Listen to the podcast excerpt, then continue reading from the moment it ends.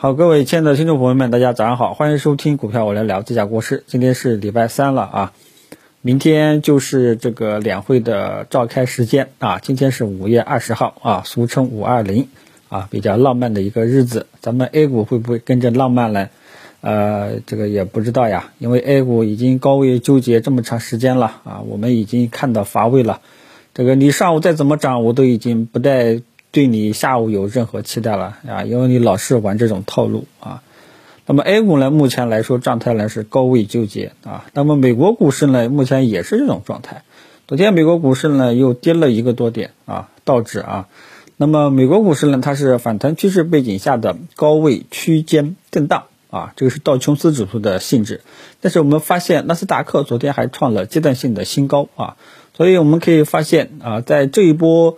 反弹过程当中啊，科技股，美国的科技股呢很强势啊，也不知道这个跟，嗯，咱们科技股当中的芯片最近强势是不是也有关系啊？这个总之呢，就是美国的这个这一波反弹，大家也都发现了啊，内部呢也是一个明显的分化，科技股呢，美国的科技股呢已经是也已经不能说是反弹了。啊，已经是不能说是反弹的性质了，它都创了一个阶段性的新高了啊，都已经快要把今年的跌幅给吃掉了啊，都所以它基本上呢，科技股还是相当的牛的啊。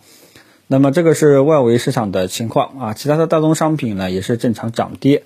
那么呃，国内的消息层面呢很安静啊，没有什么特别重要的消息，只有一些呃行业个股层面的消息啊。那么今天呢，工信部会开会啊，呃，也不知道会不会这个炒作五 G。昨天科技部开会啊，这个使得科技股呢有所回暖啊，其中科技股当中的芯片啊，芯片半导体继续保持强势啊，反正。咱们 A 股的科技股啊，大家也都看到了啊，一堆对吧？都已经反弹两将近两个月了。这个只有科技股当中的芯片半导体相关的个股表现的比较的好啊，有的呢甚至接连不断的创新高啊。其他的科技股呢，基本上都是不温不火的啊。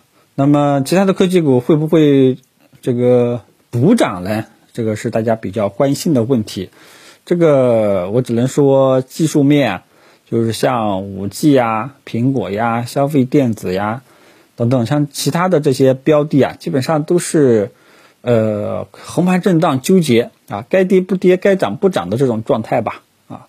呃，你像这个科技股的，我们其他科技股的两大代表，呃，中信通讯和这个宁德时代。最近一段时间也是高位纠结啊，所以你说这种高位纠结有方向感吗？是没有的，啊，所以我们你这时候去介入的话呢，概率是五五开，啊，这个概率如果说你做呃打算介入一只标的的话呢，上涨的概率没有达到七八成的把握的话呢，这种五五开你基本上就是在赌，基本上就在赌博了啊，碰运气买彩票这种啊，那这种情况下。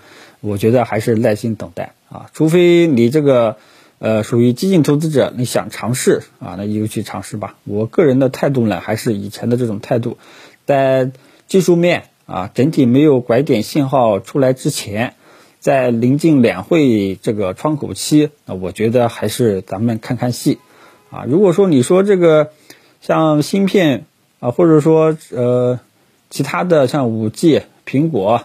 对吧？像其他的科技股，它技术面走出了右侧信号了啊，咱们进去，呃，搞一点试一试，对吧？呃，虽然说临近两会，但是技术面它如果说走出了一个建仓信号，咱都可以试一试啊。但是当前它技术面也没有走出一个建仓信号，呃，这也是又临近两会啊，这时候介入的话呢，我反正是不干的，好吧？这个是我的态度啊。至于呃，芯片半导体还能不能去追？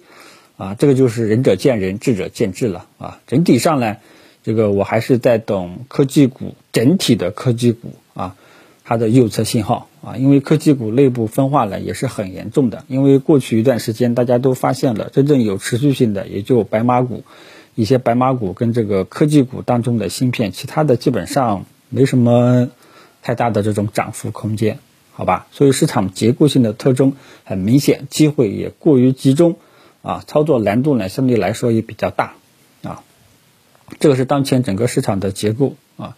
我呢现在呢基本上，呃，我的态度呢现在基本上都是在等两会结束了，大家再看看情况，好吧？就这么多，谢谢大家。